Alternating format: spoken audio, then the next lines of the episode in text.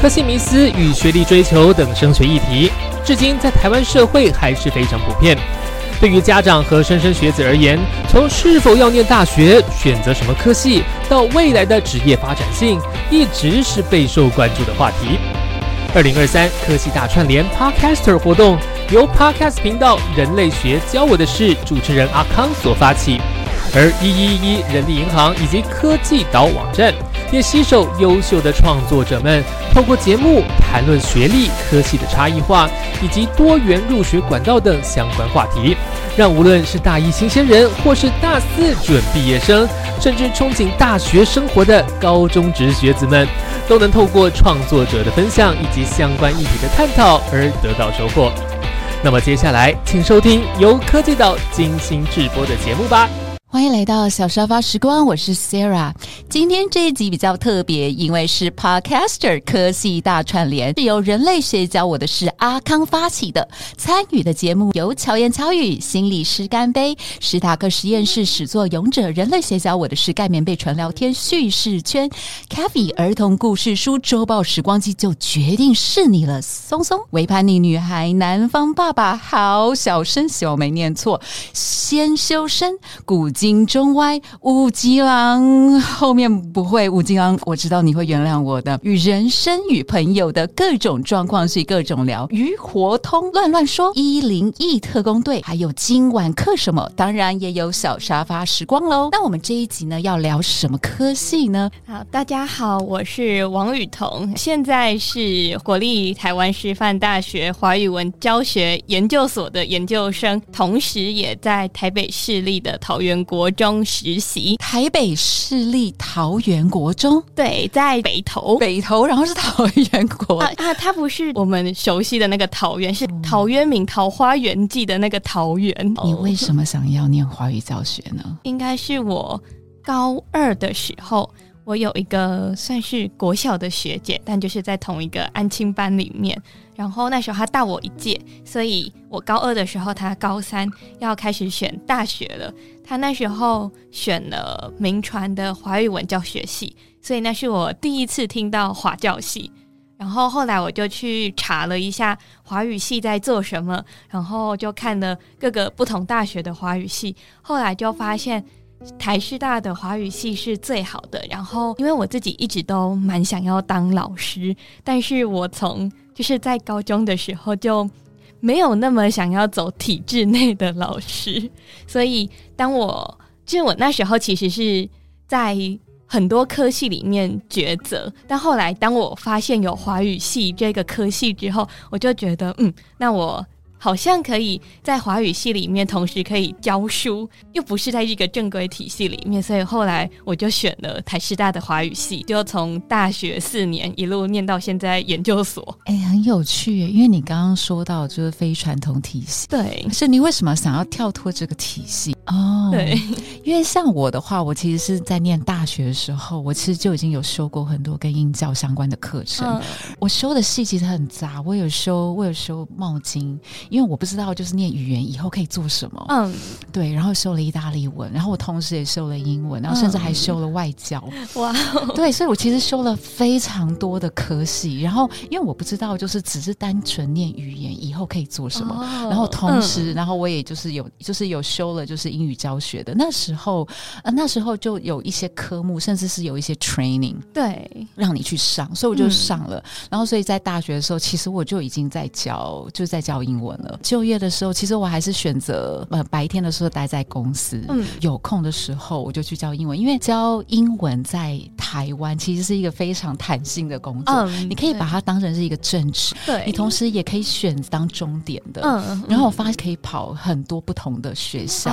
嗯，对，然后我就觉得哇，哎，这个生活不错哎，白天就是在我那就在贸易公司上班，对，然后其他时间我就可以做，我就很好奇英语教学，而且那时候就是那算我一一些就。额外的收入吧，对对，所以对我来说，就是就是就是这两个差别，就是会有一点不一样。嗯嗯，就我的感觉，好像我可能跟 Sarah 是完全相反的。虽然我的学分也念了将近两百学分，但是我其实一直都一直都是在教育语语言的领域里面，因为可能因为像我大学是念辅大，所以对对我来说，就是在辅大里面，大家就是给我们的观点是，你在你的未来其实要靠你自己决定，然后不一定要走教育。对。然后那个时候，因为我那个时候还有同时修就是比较文学，嗯。那时候就是我个教授就突然冲了一个康，然后他就叫叫我去修比较文学，就是博士班的课，所以我在我在那个课里面遇到超多哥哥姐姐们，嗯，他们每一个人都叫我不要修教程。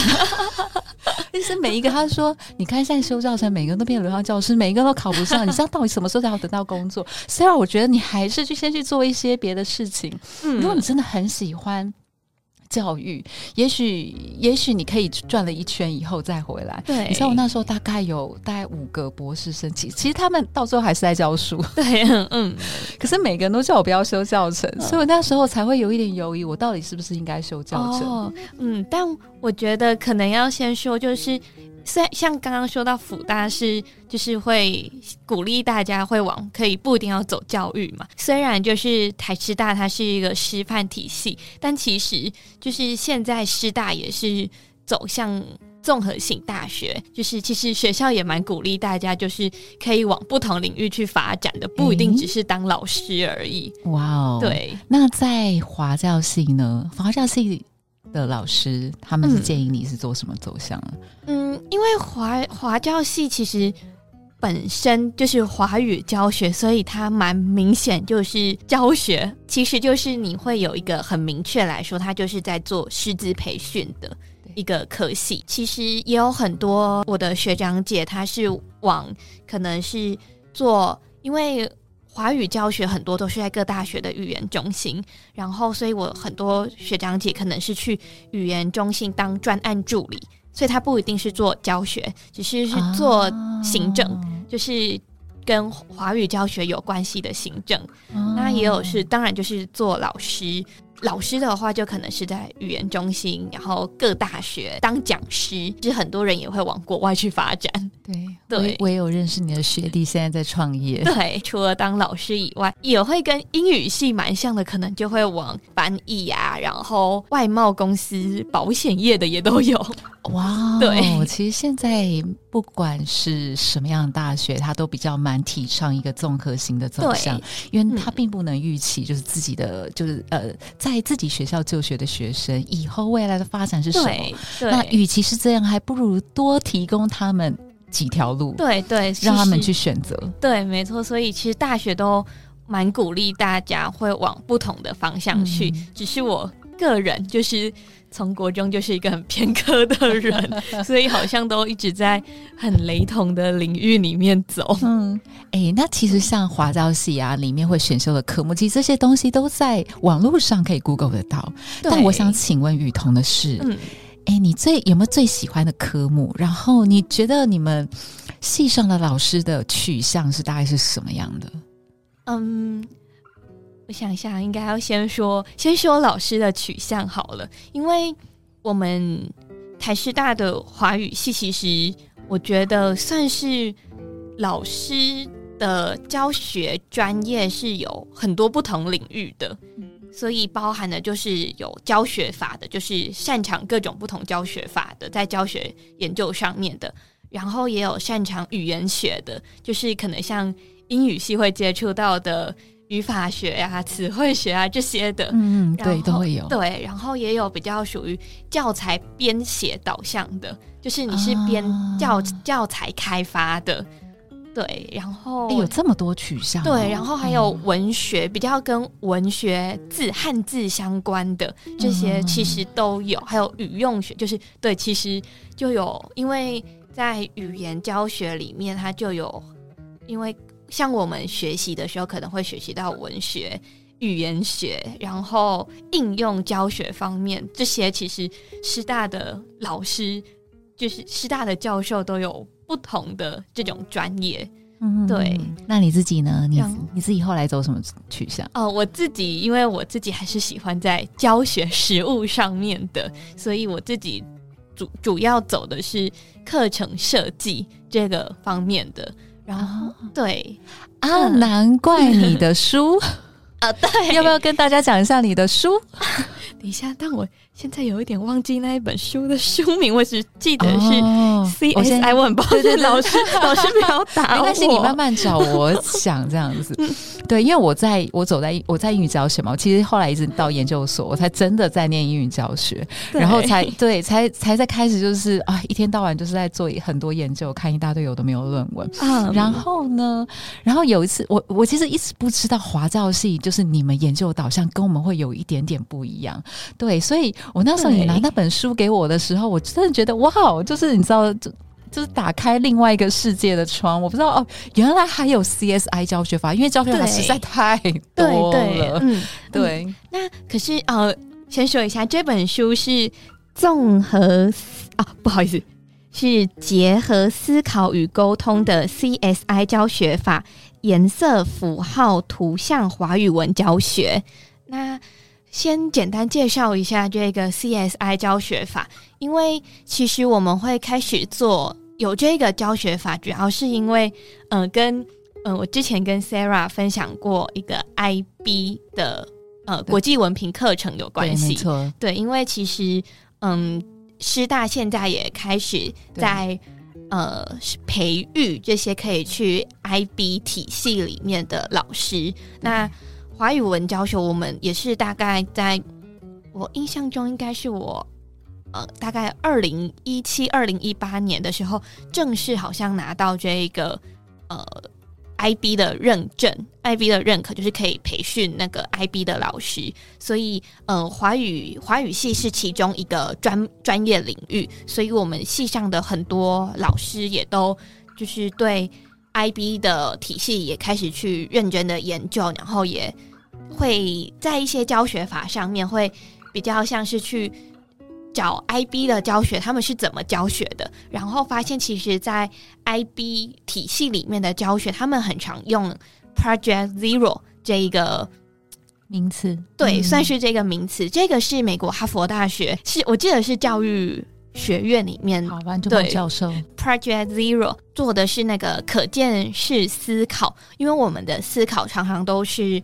它是一个抽象的，但是如果你可以把你的思考然后视觉化的话，其实是可以帮助学生自己，他可以很清楚。知道自己为什么这么想，所以在 IB 里面其实重视这一项，就是思考的这个历程。这一本英文书我记得名字叫《Visible Thinking》，嗯那它的它也有翻译成中文版的，是它的书名叫《让思考变得可见》。在这本书里面就谈到了很多视觉化的思考方法，然后也提供了很多不同的教学法。那 CSI 就是其中一个教学法，它的原名就是 Color Symbol Image 颜色符号图像。我们就是选了其中这个 CSI 教学法，然后老师把它在算是介绍给我们，然后让我们也因为这一本其实这本书是研究所的，就是结合了很多研究生，然后在场教学的老师实际的教学，还有研究生去试教集结在一起的一个教学成果。对对，而且我觉得那个超实用的，对对，因为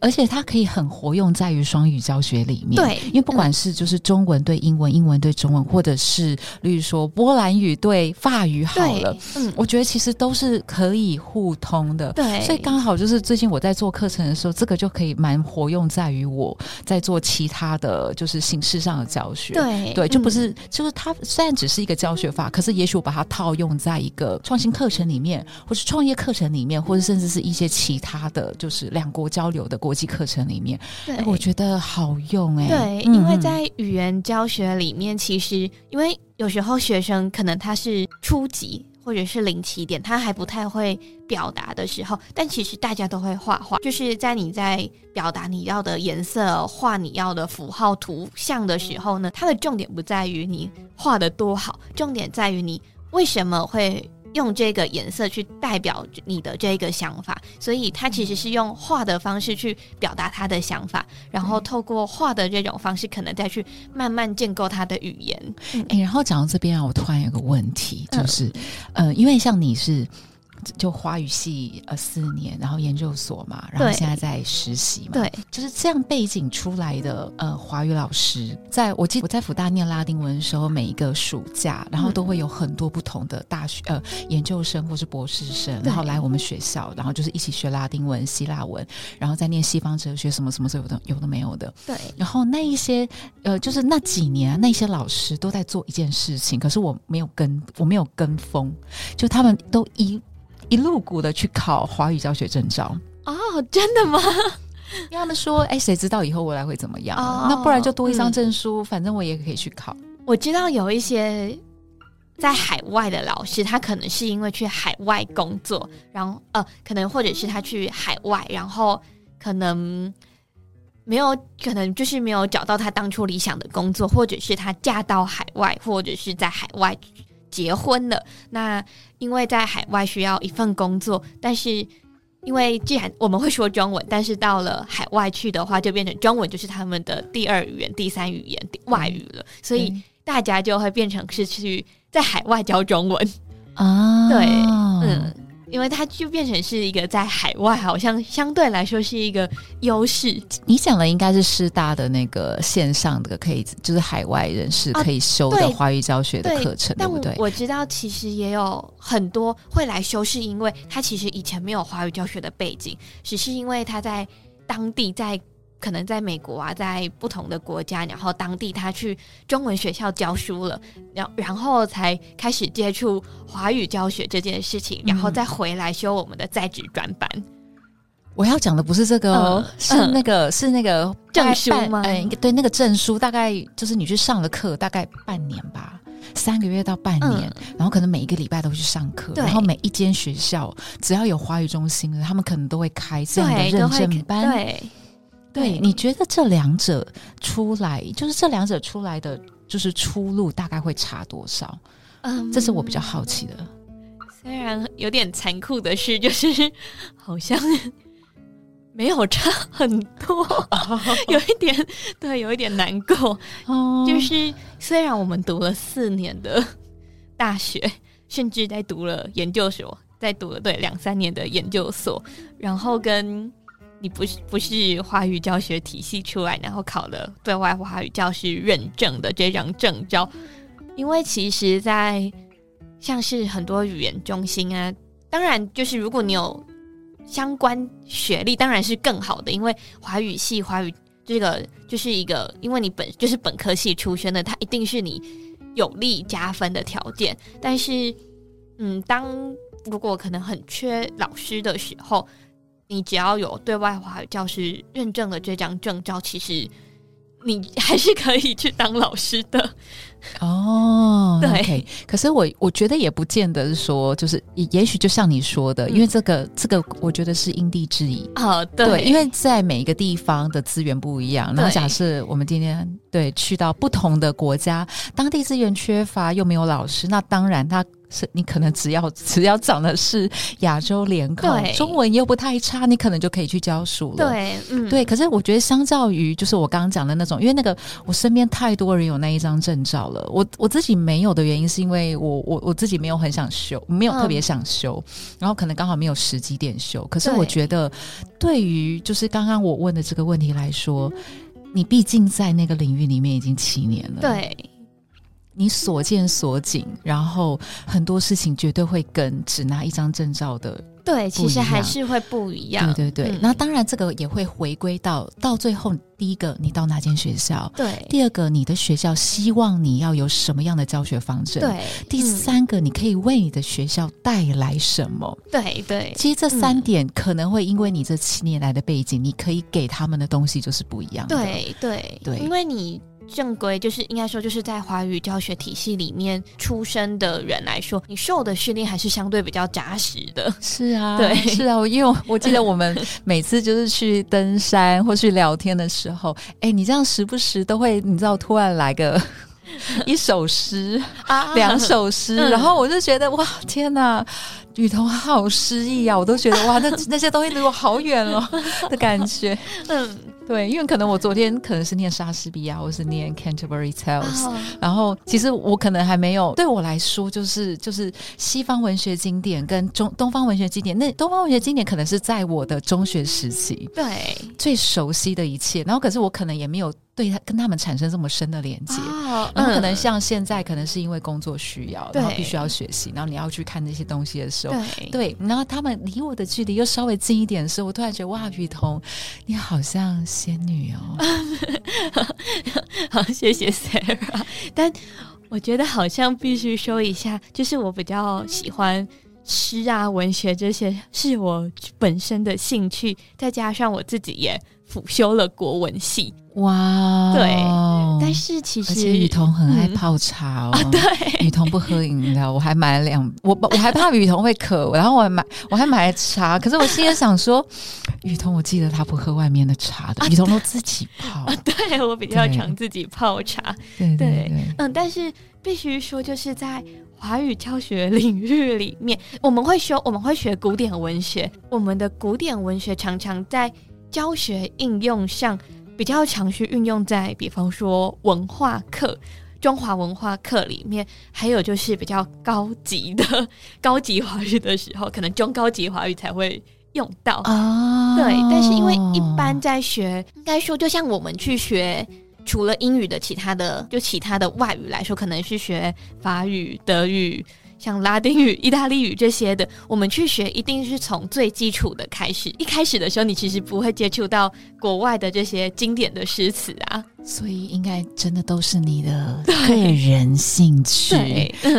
我所以我觉得这个就是跟很多人不一样的、啊。嗯，英语教学跟华语教学，我觉得这两个有某一些程度的雷同之处。。对，那当然呢，像现在是像现在，如果是英语教学的话，你就是要看学校，而且其实因为学校真的太多了，对，你可能你你你你只有那张证照，可能不一定那么够，对你，最好还有相关学历或是相关的教学经历。，嗯可是最有趣的一件事情就是，如果你今天是想要做特色课程，如果你今天就是你做的 project 就是要跟别人不一样，它也许是一个就是例如说三国连线。我会讲这件事情，是因为最近我有收到一些国际嗯。学校的邀约，它其实是师训，哦，所以我一开始想说，哎、怎么会找上我们？嗯。后来我发现，哦，原来我们可以给别人的东西不一样，啊，所以他才会找我们去对。教，才会找我们去做 training。然后我才想说，哇，所以原来这个是有市场。那一张证照到底是不是这么必要？也许我觉得可能是一回事，对，但是我觉得一个很重要的是，你对于教育的热情跟前景。